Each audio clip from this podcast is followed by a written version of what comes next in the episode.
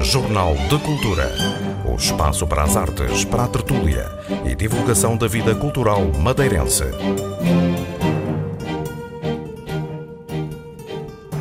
Termina hoje o Festival Literário da Madeira. Neste momento decorre no Teatro Baltasar Dias uma conversa entre Viriato Sormanho Marques e Frederico Lourenço. Na parte da tarde, às 15 horas, sobem ao palco duas mulheres, a brasileira Tatiana Salem Levy e a irlandesa Amir McBride. O encerramento do festival está previsto para as 17 horas, com o português Miguel Sousa Tavares e o norte-americano Adam Johnson. Durante a semana fizemos várias entrevistas em direto desde o Teatro Baltasar Dias. Hoje, nesta edição do Jornal de Cultura, entrevistamos outros escritores e revelamos também algumas novidades. Jornal de Cultura, com Lilia Mata.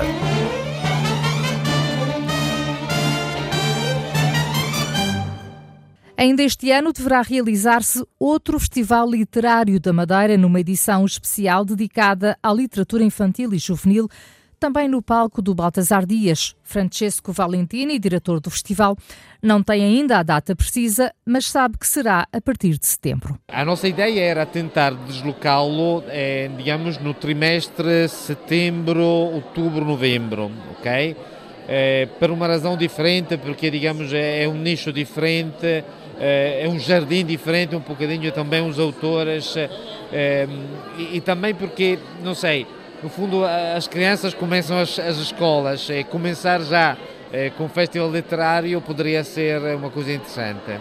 Quanto ao festival do próximo ano, a ideia é manter o novo formato de dois convidados e um moderador para cada conversa e continuar também a trazer autores de outras nacionalidades para além dos países lusófonos. Também há já ideias para o tema. Nós estamos a tentar explorar um bocadinho o que é, nesta altura, digamos, dos novos meios de comunicação, o que é que fica da literatura. E, portanto, também o próximo ano talvez vamos uh, lidar com um tema ligado literatura, jornalismo, literatura crónica. Este será o tema. Ainda não está bem declinado e conjugado, mas esta será a área na qual vamos refletir. Este ano esteve para cumprir-se o sonho de trazer ao festival um prémio Nobel da Literatura. A bielorrussa Svetlana Alexievich tentou aterrar três vezes na Madeira, mas sem sucesso. Na mensagem que mandou ao festival ficou a promessa de vir no próximo ano. José Mário Silva, jornalista e crítico literário, entrevistou-o a poucos dias antes para o Expresso e conta-nos essa experiência, uma experiência única, a uma escritora que considera excepcional.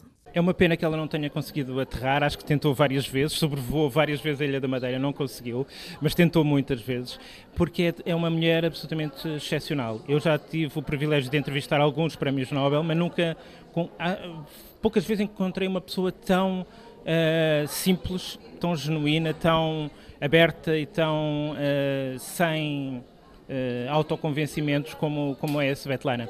Eu fui a Minsk que é, que é na a capital da Bielorrússia, onde ela vive, tive essa oportunidade e esse, também esse privilégio, e, e, tive a sorte de ela estar doente. Porquê? Porque nós tínhamos combinado o, a entrevista num, num, café, e obviamente que num café não, não se consegue um grau de intimidade muito grande, mas como ela estava doente, a entrevista foi em casa dela. E então conversámos à mesa da cozinha, como é tradição nos países eslavos, é o sítio onde as pessoas partilham as emoções, os sentimentos, as revoltas, e ela acolheu quase como se fosse uma tia, uma avó, uh, fez o chá, ofereceu-me bolinhos e chocolates e estivemos duas horas e meia à conversa. Foi uma conversa difícil porque ela não fala inglês nem francês, só fala russo e bielorrusso, portanto foi como intérprete.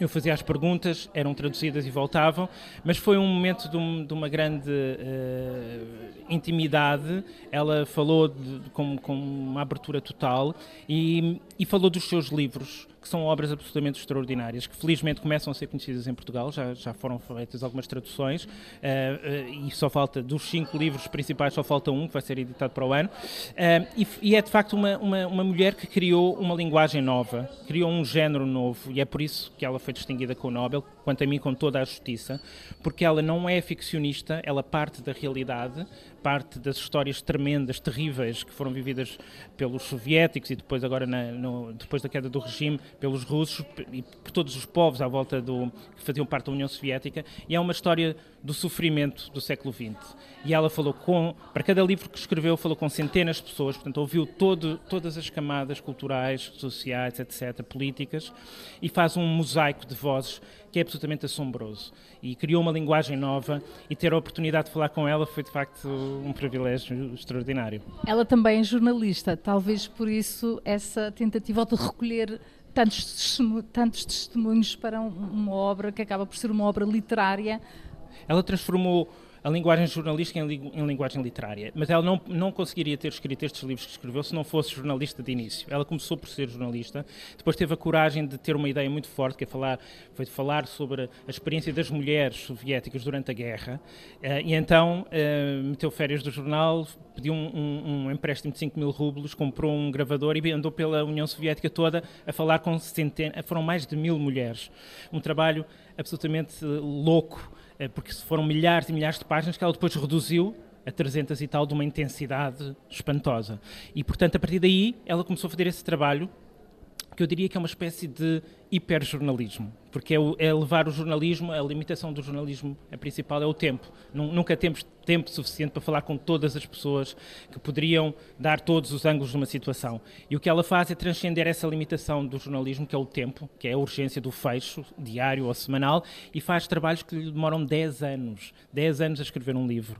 E, portanto, ela trata um caso, seja o acidente de Chernobyl, seja a guerra do Afeganistão, seja a queda do, do, do comunismo, uh, e, vê e vê cada um desses esses fenómenos de todos os lados possíveis. E é um trabalho absolutamente magistral. Foi uma pena ela não ter vindo, mas eu espero e tenho a certeza que na, no próximo festival ou num dos próximos festivais ela fará tudo para estar presente aqui no Funchal. Podemos dizer que ela está também a ajudar a fazer a história. Sem dúvida. Do lado de onde, de onde normalmente não, não, se olha para as... Sem não dúvida. se faz a história. Sem dúvida.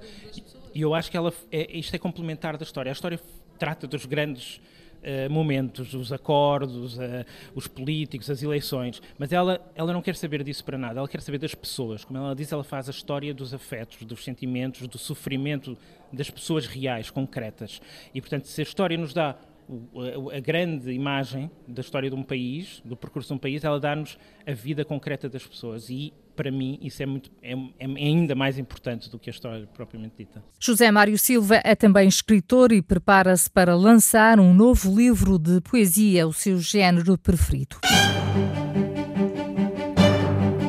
Jornal de Cultura.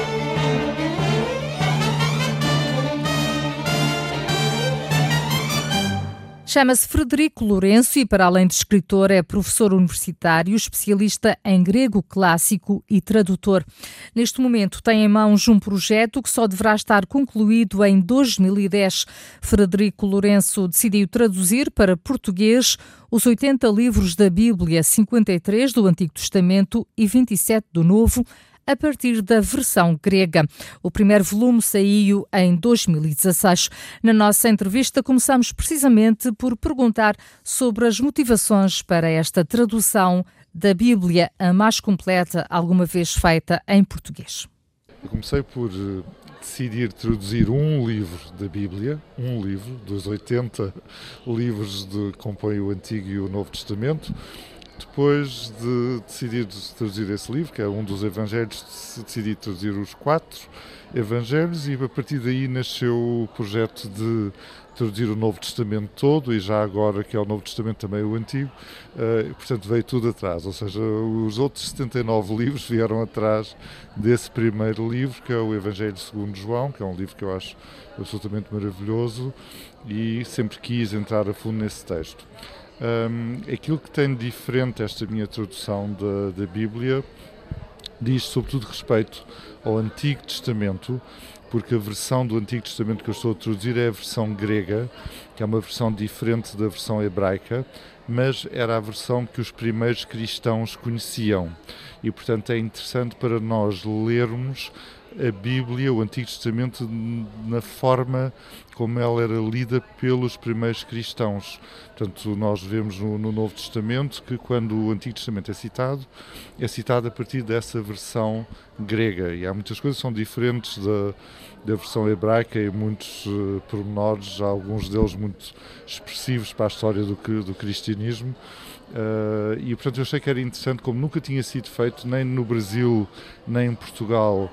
Há uma vez foi feita essa tradução dos 53 livros do Antigo Testamento grego, eu achei que era um contributo importante para, para fazer. Mas pronto, tenho a sensação também de que é um contributo, todos os contributos na tradução da Bíblia são apenas contributos para virem mais e melhores no futuro, eh, porque nada substitui a leitura do texto original.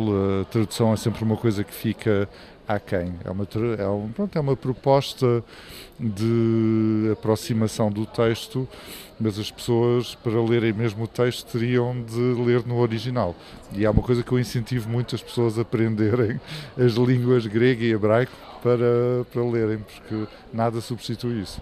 As pessoas têm muito a ideia, em geral, e, mesmo sem lerem a Bíblia, têm muito a ideia que há coisas que, que, não, que foram traduzidas e de tradução para tradução para tradução acabaram por adquirir outro sentido. Isto, isto, é isto confirma-se? Uh, há coisas que ainda hoje em dia se acredita que são, uh, são de uma maneira e que se devem a traduções uh, que foram sendo pronto, interpretadas pelos próprios tradutores de outra maneira. Eu penso que hoje em dia já não tanto as traduções que foram sendo feitas no século XX, sobretudo na segunda metade do século XX, já são muito mais exatas, mais precisas. Uh, depende também muito da, da maneira de entender aquilo que é a Bíblia mas as traduções começaram já na Antiguidade, com a primeira tradução para grego, depois para latim. Durante muitos séculos, a Bíblia que se leu em Portugal foi a Bíblia na versão latina, mas até ao final do século XVIII.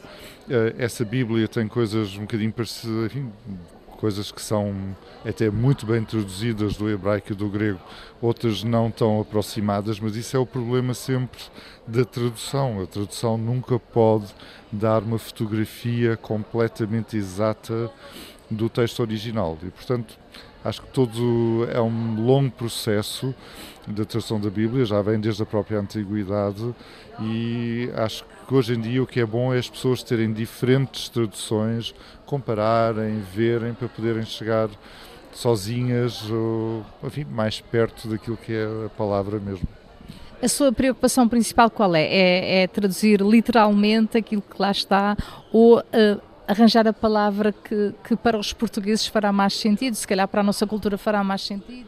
A minha metodologia vai mais no sentido da tradução literal, porque eu penso que já há Bíblias a mais que foram traduzidas com o outro pressuposto de que o literal não é o ideal. Portanto, eu acho que fazia falta em português ter uma Bíblia completamente literal, para as pessoas também terem essa experiência de lerem dessa forma. Não significa que seja a única maneira de traduzir a Bíblia, mas o que se está a verificar atualmente, e, não só em Portugal, mas no Brasil também, eu diria sobretudo no Brasil, onde há muitas traduções portuguesas da Bíblia, é que a metodologia agora é de fugir o mais possível da literalidade, de dar uma reinterpretação mais fácil de ler, mais eh, na linguagem que as pessoas conhecem no século XXI. Eh, e isso para mim é um bocado problemático porque as pessoas ficam sem a noção de como são aquelas frases lidas na versão original. Portanto, eu acho que mim, o meu contributo é de dar uma tradução o mais literal possível, o mais colada ao grego possível. Uh, havendo outras propostas já também à disposição das pessoas, não, não teria feito muito sentido fazer uma tradução mais criativa, mais interpretativa, mais literária. Acho que é importante ter este, este contributo de uma tradução mais literal. Para, para traduzir é, é, preciso ter um certo distanciamento. Uh, neste caso está a traduzir um livro que é essencial, um livro não, um conjunto de livros que é essencial para, para os cristãos. Uh, traduz também como crente, não sei se é crente ou não, uh, ou com a visão do, do, académico, puramente alguém que está a trabalhar num texto. Um texto podia ser um, um texto qualquer. Sim, a minha visão é mais de uma visão mais académica ou universitária, digamos assim. Uh, não é, quer dizer, eu parto de uma simpatia muito grande pelo cristianismo e pelo judaísmo, são as duas religiões que estão em, em causa, no Antigo e no caso do judaísmo, e o cristianismo no Novo Testamento, mas uh, o meu posicionamento é completamente universitário, ou seja, Uh, falo das, enfim, das discussões todas uh, que, se, enfim, que se desenvolveram desde o século XIX sobre os próprios textos, sobre a sua história, sobre a sua autoria, sobre enfim, aquilo que se discute nas universidades sobre a Bíblia e não aquilo que se discute nas igrejas. São duas coisas muito diferentes. A Bíblia no ambiente da igreja é uma coisa, com toda a legitimidade. A Bíblia no ambiente universitário é outra coisa. O tipo de estudo que se faz uh, é diferente. E, portanto, é um complemento do, do outro. Portanto, não, uma coisa não substitui a outra, uma coisa não é melhor do que a outra, são coisas completamente diferentes. E acho que para as pessoas que são cristãs e crentes, etc., que é interessante conhecerem os dois contributos, o contributo teológico e o contributo, digamos, histórico-linguístico mais académico, mais, eh, enfim, mais pormenorizado em relação a certas questões que têm que ver com a história dos textos. Há também quem veja na Bíblia quase um, um romance, uma obra literária, porque tem ali histórias, uh, sobretudo no Antigo Testamento, claro, rocambolescas, uh, que davam quase novelas consegue ver também esse lado quando está. Ah, eu vejo a Bíblia como, em termos literários, como o livro mais fascinante que eu conheço, não é? De, mas não é só em termos narrativos, é em termos narrativos, é em termos poéticos, porque há uma carga poética fortíssima, uma, uma beleza da, da palavra humana que nós encontramos na Bíblia, mas também encontramos toda a fialdade humana também, porque a Bíblia não nos esconde a maldade das pessoas umas contra as outras. Bem, basta dizer que o, Novo Testamento nos fala de um, um homem que foi pregado numa cruz, não é? Portanto, a maldade humana está aí muito visível, não é? Portanto, a crueldade humana, a maldade humana está presente na Bíblia, mas há, está presente uma outra dimensão muito mais, enfim, que nos eleva, que nos inspira, e, e que também que nos uh, encanta pela beleza literária e pela beleza poética. É um livro que tem tudo.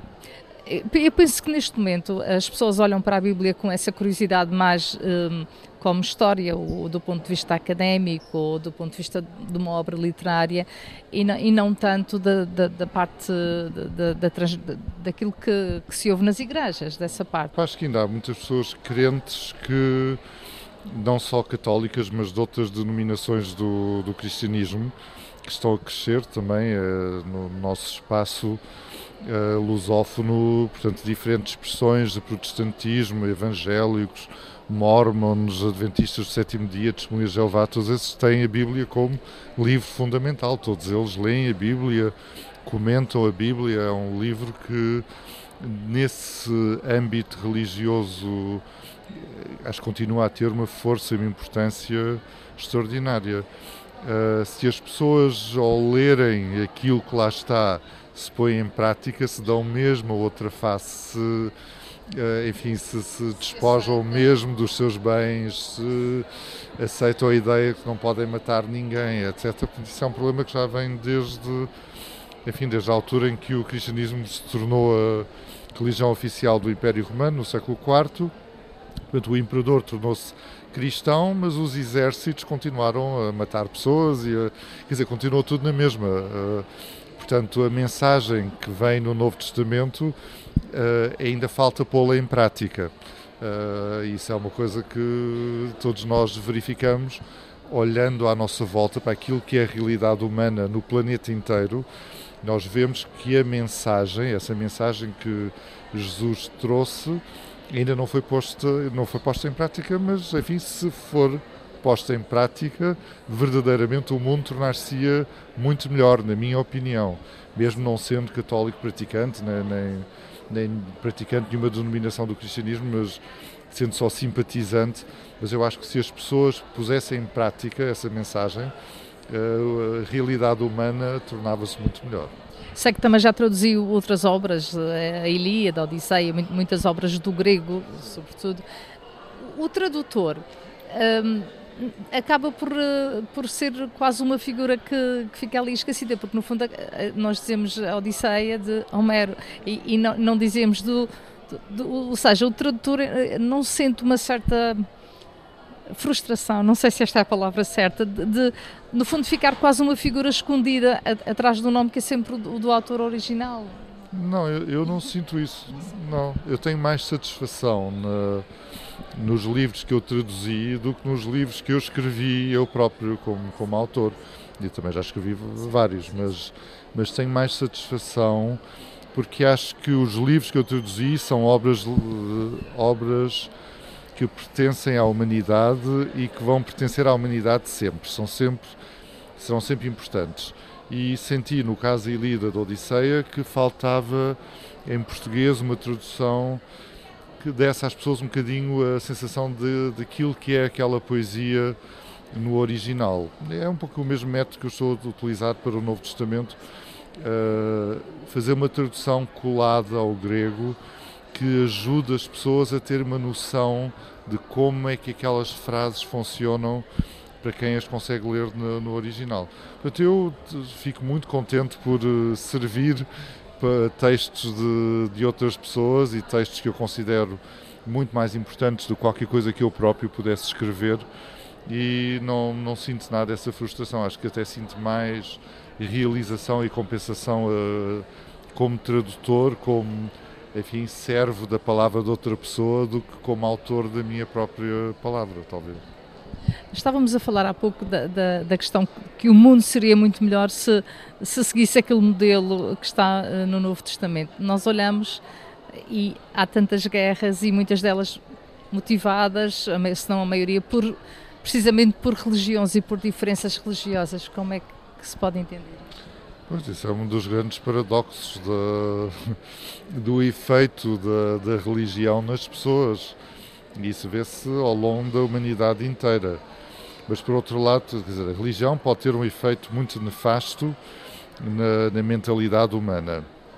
Mas a falta dela, como quando nós pensamos aquilo que foi a União Soviética, aquilo que foi o comunismo, uh, mais, uh, enfim, no tempo, enfim, na China, no tempo do maoísmo, tudo isso, uh, Cuba, enfim, que as pessoas gostam muito de, de idealizar, eh, não sei se essa realidade em que a religião é completamente proibida se é melhor do que a realidade em que as pessoas, enfim, têm acesso livre a poderem se expressar e professar a sua religião, aquilo em que acreditam. O problema está nas pessoas fanatizarem a, a sua própria crença, estarem convencidas que são donas da verdade única e exclusiva. E aquilo que eu penso em relação às religiões, por isso é que eu não sou eh, enfim, aderente de nenhuma delas, é que eu penso que elas são todas aproximações a Deus, enfim, de facto em Deus acredito, mas não acredito em nenhuma religião porque penso que são todas, enfim, tentativas, de, mas tentativas que não são perfeitas, a meu ver, de tentar chegar a qualquer coisa, até porque a sintomatologia das religiões é aquela que, de que tivemos a falar, é violência, opressão, uh, não é bom.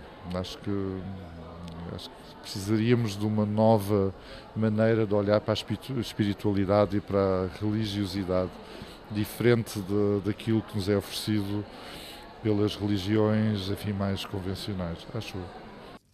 Frederico Lourenço está neste momento em palco no Teatro Baltasar Dias. Conversamos agora com a escritora brasileira Tatiana Salem Levi, que nasceu em Portugal por um acaso e voltou para viver no nosso país há três anos. O seu primeiro romance foi um verdadeiro sucesso. Tatiana, o seu primeiro livro que fez sensação foi A Chave da Casa, uh, julgo que foi em 2007. Uh, porquê, porquê é que acha que aquele livro teve tanto impacto? É, é o poder de, de tudo o que nos remete para a memória. Nós, somos, nós precisamos de memórias. Ah, sem dúvida alguma. A literatura ela está muito ligada à memória, né? O escrever, o contar história remete sempre de alguma forma a uma tradição, né? As histórias que vieram antes de nós e que são contadas de geração em geração. Inclusive foi daí que surgiu a história mesmo para o livro, de uma história que eu ouvia em casa é, da minha família, que tinha sido expulsa de Portugal na época da Inquisição e que tinha levado a chave, passado essa chave de geração em geração até chegar, ao, enfim, a geração dos meus avós. É, então, acho que pegar isso que é, ao mesmo tempo é muito particular, é muito pessoal, mas, mas também remete a uma memória, a memória de cada um, né? Então, acho que talvez por isso. Mas também por ser um livro muito emocional, muito emotivo, é, fala muito de morte também, fala de amor, fala de vida. Então acho que talvez pela uma espécie de crueza no livro, uma certa simplicidade até de, de chegar ao leitor, talvez por aí. O último livro aborda um tema que ainda é muito atual. Celebramos ainda há poucos dias o Dia da Mulher e, e aborda precisamente essa vertente da violência que ainda existe um, contra as mulheres. Uh, um, um, escritor também tem, uh, no fundo, este poder de alertar para os problemas do mundo. É, sobretudo num mundo como o nosso, né, que parece que está acabando, que a gente vê ruir a cada, em cada esquina, a cada instante. Então, acho que a literatura, de fato, ela pode, pode nos alertar sobretudo para isso, para o outro, para a história dos outros, né?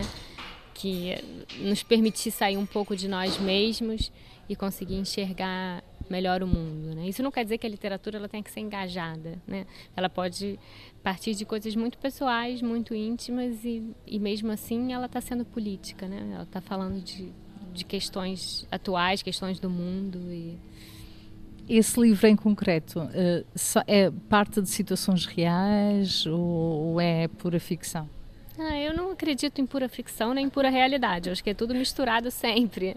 A realidade ela é ficcionada o tempo todo e a ficção tem muita coisa da realidade. É assim que eu escrevo. Então é sempre muito misturado. Coisas que eu vivia, coisas que eu ouvia, coisas que eu imaginei. E para mim é, a imaginação é uma forma de vida também, né? Então eu não faço essa separação assim entre o real e a ficção dessa forma. O seu processo de escrita é, é lento, portanto não tem publicado como alguns escritores todos os anos um, um livro novo, ai, tenho de publicar. Não, deixa ir acontecendo, é lento, eu tenho um tempo lento para as coisas e gosto. Acho que uma das razões até de eu escrever é isso, porque uma das poucas profissões é, no mundo de hoje que permite a gente desacelerar, né? Porque de forma geral a gente é um, é um tempo que exige aceleração, um tempo, né? Constantemente. E escrever para mim é justamente poder suspender o tempo de alguma forma, poder parar os relógios. Então eu também não me imponho é, Claro que cada escritor tem uma forma de disciplina, mas eu acho que são formas um pouco diferentes. Não é que tenha que ser de, de tal a tal dia, de tal a tal horário, né? Então, eu gosto dessa liberdade do temporal, de poder demorar, é, de poder escrever em horários diferentes, em dias diferentes, de poder não escrever uma semana, de poder escrever desesperadamente uma semana. As mulheres também ainda são discriminadas na literatura? As escritoras? As mulheres ainda são discriminadas em tudo, no mundo inteiro, não tenho a menor dúvida. Ah, grandes escritoras, mas você pode pegar é, listas dos prêmios no mundo inteiro, tem sempre mais homens, mas sei lá, tudo. Os homens aparecem mais do que as mulheres, não porque as mulheres queiram aparecer menos, mas porque são mais chamadas, porque são mais colocadas nesse lugar. É, eu te garanto, assino embaixo. E não que eu não tenha espaço, mas eu sei que é diferente, eu sinto que é diferente, é diferente. Então, assim, não é à toa que tem um, um movimento feminista ressurgindo no mundo inteiro, né? Ainda está a tempo de ouvir mais ideias de Tatiana Salem Levi a partir das três da tarde no Teatro Baltasar Dias. Jornal de Cultura.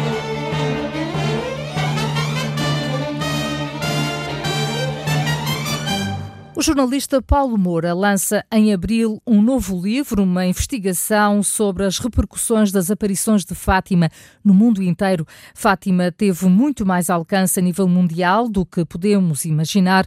O livro intitula-se As Guerras de Fátima. Foi por ocasião do, do centenário de 1917, né? portanto agora em maio, uh, foi, esse, foi esse o pretexto, digamos, para começar a, a, fazer esta investigação e portanto esse livro vai sair agora e é sobre, é uma investigação que eu fiz, não, não propriamente jornalístico no sentido estrito, porque eu não, não, estive nos locais, mas mais baseado em documentos, em entrevistas, etc., ah, sobre as, uh, as implicações na política mundial que tiveram as, as, aparições de Fátima. Particularmente na Segunda Guerra Mundial, uh, na, na, Alemanha, na Rússia, etc. Depois na Guerra Fria, a importância que Fátima teve e que foi muita.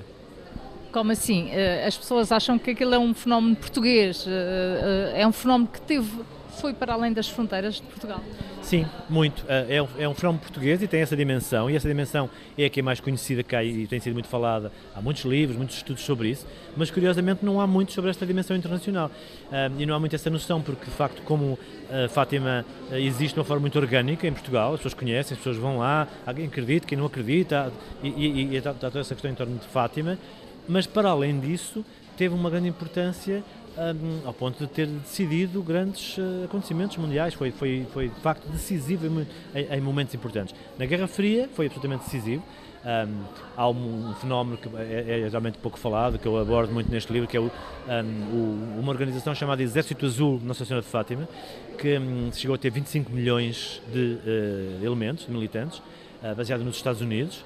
Uh, e que levava imagens da Virgem pelo mundo inteiro, teve uma participação importantíssima na Guerra do Vietnã, na Guerra da Coreia, uh, nos golpes de Estado de, de, das ditaduras da América Latina um, e no confronto, no confronto depois entre o Ocidente e a Rússia uh, durante a Guerra Fria. Um, e, e, ninguém fala disso, em Portugal não é muito conhecido, apesar da sede internacional deste Exército Azul ser em Fátima. Há muita gente que duvida que, que tenha acontecido ali ou seja, qualquer coisa pelo menos divina. Eh, depois dessa investigação toda, qual é, em que é, em que, é que acredita? Não, a minha investigação não incidiu sobre isso. Eh, eu tenho a minha própria opinião eh, pessoal, até porque eu não sou crente, provavelmente, não sou, não, não, não sou católico, mas neste meu livro eu, eu deliberei, eu quis por isso esse, esse problema entre parênteses, ou seja, eu não vou dizer ou tentar investigar se de facto as aparições ocorreram mesmo ou não, ou se for uma fraude ou for inventado. Há quem estude isso, eu acho isso muito bem, mas eu acho que isso é uma matéria de fé. Quem quer acreditar, acredita e, e é, é legítimo acreditar. E as pessoas que acreditam não precisam de provas, não é? Uh, uh, alguém que acredita numa, numa religião um, tem um tipo de pensamento dogmático. Um dogma não precisa de provas para. Pode haver cientistas que digam que não, não é verdade, a pessoa continua a acreditar na mesma. Portanto, eu pus isso entre parênteses pego naquilo como fenómeno que existe, isso é indubitável, que existe, e vou estudar as repercussões, as influências que teve o fenómeno. Uh, essas sim são bem reais, não é? E foram positivas? Foram positivas e negativas. Por um lado, uh, teve um papel importante, a certa altura, no combate, por exemplo, à ditadura comunista na, na União Soviética, mas ao mesmo tempo também teve um papel ao lado das forças mais retrógradas, uh, contra o modernismo, etc., no mundo uh, no, uh, Itália, nos Estados Unidos principalmente, ou seja, o movimento Nossa Senhora de Fátima esteve ao lado muitas vezes das forças mais conservadoras, contra a inovação, etc. Portanto, foi utilizado de várias maneiras. Fica equilibrado. Sim, no fundo a, a Nossa Senhora não ia fazer a coisa por menos, teve que equilibrar as coisas e agradar a todos, digamos. Paulo Moura apresentou ontem no Funchal o livro intitulado Depois do Fim, que resulta das suas reportagens e diários pessoais em inúmeros palcos de guerra onde esteve ao longo dos últimos 25 anos. É, é, é uma brincadeira com a ideia do fim da história.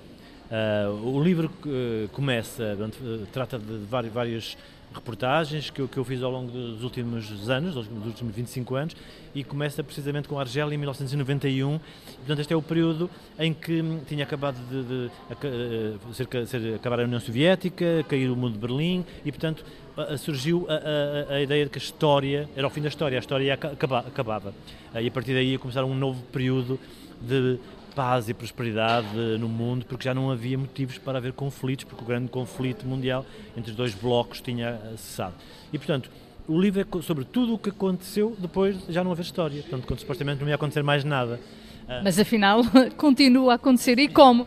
Afinal era manifestamente exagerado essa ideia do fim da história, não é? Uh, não só continuou como houve uma mudança, ou seja, eu acho e hoje é mais ou menos claro que começou um novo período, né? que aí essa, essa data marcou de facto um fecho de um ciclo e um, um início do, do, novo ciclo, em que já não temos a Guerra Fria, não é? E surgiu, em substituição do Bloco desaparecido, do Bloco Comunista, surgiu o islamismo e o islamismo radical como uma espécie de novo protagonista, de novo mal da fita, nessa, na perspectiva ocidental, uh, mas que acaba por ser o motor da, da, história e todos os conflitos, os grandes conflitos que temos assistido nestes últimos 25 anos, de uma forma ou de outra estão relacionados com o Islão e com o islamismo radical. Não é? Quase todas, há o Iraque, o Afeganistão, a Chechênia, tudo isso um, é o Ocidente e é o Islão que estão envolvidos. E portanto aí eu percebi que havia aí uma, uma sequência, uma, uma certa narrativa que se podia contar, digamos, uma forma de contar a história do que aconteceu através desses conflitos.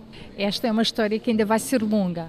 Claro que, que, que, não vai acabar, não é? Isso já está visto que a história não vai acabar tão cedo. Agora, se estamos num período, outra vez, num período em que há um, um novo, uma nova mudança de ciclo, Uh, eu não sei, provavelmente estamos. Provavelmente, de facto, este livro retrata um ciclo bem definido, que começa nessa altura em 91 e acaba agora com a eleição do Trump, o Brexit, a, a, guerra da Síria, todo este impasse que temos hoje, dá a impressão que de facto chegamos ao fim de qualquer coisa e a partir daqui vai começar algo de novo, não sabemos o quê, eventualmente algo perigoso, algo uh, imprevisível, uh, mas uh, que será diferente e uma espécie de, de um recomeço outra vez, uma espécie estamos outra vez no, zero, no ano zero de qualquer coisa. Aquele período que falou eh, de antes, o período da Guerra Fria, o período da, da, dos dois grandes blocos, quase que era mais seguro do que, do que, esta, do que esta segunda parte nestes últimos 25 anos. É, em dois sentidos. Por um lado, eh, era seguro porque havia o chamado equilíbrio do terror, não é? Era seguro porque havia uma espécie de pacto tácito entre as duas grandes potências de não agressão, uma vez que, desde o momento em que, em que hum, adquiriram armas atómicas, se sabia que qualquer conflito seria o fim do planeta, seria a destruição ah, e, portanto, isso de certa forma mantinha-nos seguros. Eles vão manter-se, fazem guerras por interpostos povos, é? Uh, sabemos que há uma guerra em Angola e cada uma das grandes potências apoiou uma das fações em combate. E, portanto, indiretamente combatiam nesses terrenos, mas as duas grandes potências não se confrontavam diretamente. Nesse sentido, criou-se um equilíbrio e, portanto, sabíamos que, com que contávamos. Um, por outro lado, era mais seguro porque nós percebíamos o que estava a acontecer. Havia uma certa lógica na, no que se passava.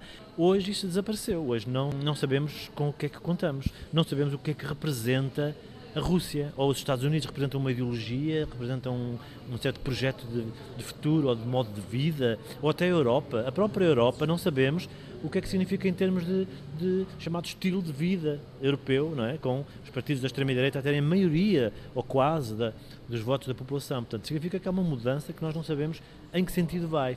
Portanto, é perigoso também uh, dessa forma, é na incerteza que provoca. E não há respostas para o que virá a seguir. Jornal de Cultura.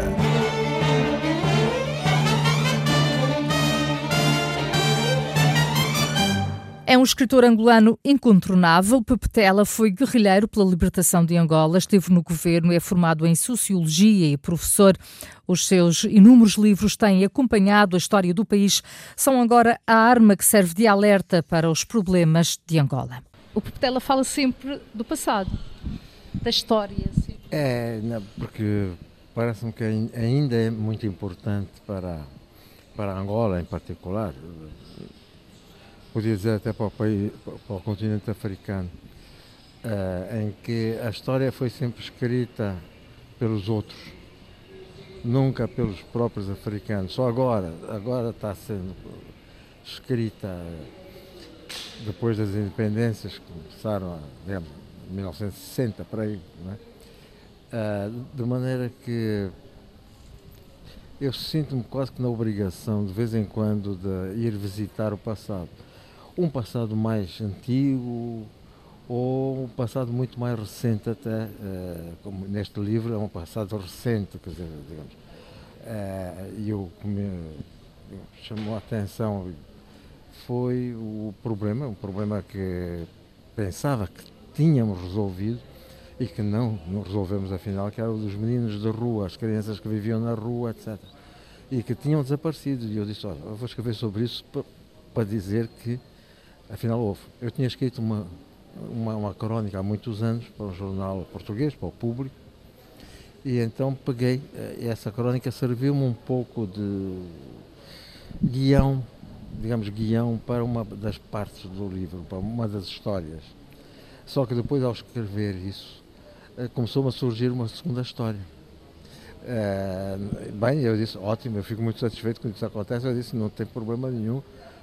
Isto vai acabar por se juntar a algures, mas vamos seguir com as duas histórias. Foi seguindo com as duas histórias até que isso acaba por se juntar. Não é? é portanto, é, é, isso, é, é um pouco descrever, fazer lembrar esses maus momentos que passamos, não é? de crianças, mas eram aos milhares, eram aos milhares que havia nas ruas. Hoje há algumas, nós notamos, mas são algumas, mas nós não estamos, já não devia haver.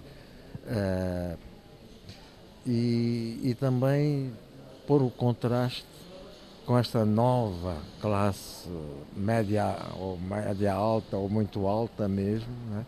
muito alta mesmo, que bom, passa a vida em festas e, e, que não trabalham. Um ou outro pode trabalhar, mas muitos não trabalham, etc. E estão à espera que que o paizinho resolva todos os problemas. Né? Então é um pouco esse contraste né, dessas duas histórias e que acabam por se cruzar, claro. Eh, o Popetela começou, foi também guerrilheiro, lutou pela libertação de Angola, uh, escreveu. A Angola que conhece hoje não é aquela com que sonhou? Não, acho, acho que nenhum de nós era tão pessimista digamos, para conseguir admitir que que chegássemos ao ponto em que chegámos, né, a um momento dado. Uh, particularmente, quer dizer, nós não, não contávamos que houvesse, acho que não, ninguém contava que houvesse uma guerra civil a seguir à independência. Né?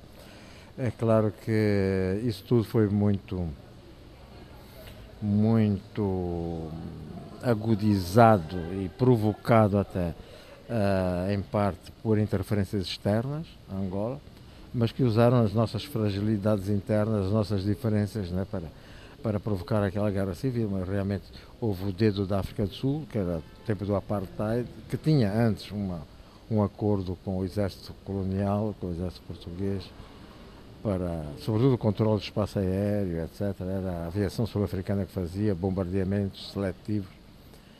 É, isso era uma coisa que já vinha de trás Uh, mas a África do Sul estava preocupada realmente com a independência de Angola e sobretudo se fosse o MPLA, que era, na época, uma força progressista e que ia apoiar o movimento anti-apartheid na, na, África do Sul e da Namíbia, né?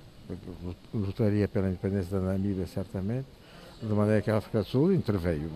Depois o Congo, que era do, do senhor Mobutu, né? interveio pelo norte, uh, o que levou acabou por levar à intervenção também cubana. Né? E depois intervieram de forma direta ou indireta mercenários, os americanos, enfim. É, no fundo, agora é um país também com muitas, continua a ser um país com muitas desigualdades, com ricos, com pobres, com contrastes. Uh, Sente-se. Uh, uh, de certa forma, na obrigação de escrever para, para chamar a atenção para isso. Ou seja, a escrita para si é, é quase uma missão, é uma espécie de historiador também de, de, da história de um país. É, acaba por ser, quer dizer, eu tento, no fundo, de uma forma consciente, ajudar a, a primeiro, ajudar a criar a nação. Isso já está conseguido, esse projeto conseguiu-se. Portanto, a, metade, metade da, do trabalho foi cumprido, vá lá. Uh, mas, uh, obviamente, que é preciso escrever sobre, sobre as diferenças uh, e os desencantos e, e, e, os maus comportamentos que existem, né? chamar a atenção para isso, porque terá de, terá de haver uma melhoria, terá de haver uma mudança. Aliás, a mudança anuncia-se para breve. Felizmente que começa a haver um certo, um grande consenso mesmo, pode-se dizer, de que é preciso mudar as coisas. Uh, há uns que querem mudar de uma forma mais, uh, mais radical, outros de uma forma mais, mais a passo, mas de qualquer modo esse, o caminho para a mudança já está, já, já, já está dentro, dentro do caminho, né? vamos avançar. E, portanto, bom, os meus livros tentam contribuir para essa chamada de atenção, que há coisas que não estão bem que, e, portanto, temos que fazer em conjunto, com calma, temos que fazer um país melhor. Aquele país com que nós sonhamos. E como é, como é que surge a ideia para, para um livro? Surge de uma palavra, surge de uma frase, surge. O primeiro constrói a história, a história toda e começa a escrever, ou deixa-se levar por aquilo que vai, que vai lhe surgir? Como é que, como é que... Sim, eu, nunca sei qual é a história sequer. É, é, é tudo por instinto quase. E, e o, o, o, o, rastilho que faz, faz, faz disparar uma, uma história pode ser uma frase que eu ouvi, pode, pode ser uma pessoa que eu encarei, sei lá, por alguma razão chamou a atenção. A um momento dado era, era, acontecia muito nos voos, no avião, lá em cima, uh, sobretudo voos noturnos, e tinha assim uma, uma ideia qualquer, pronto, era uma ideia que era uma frase, mas podia dar, às vezes dava uma crónica, às vezes dava um conto, qualquer coisa, às vezes dava um romance.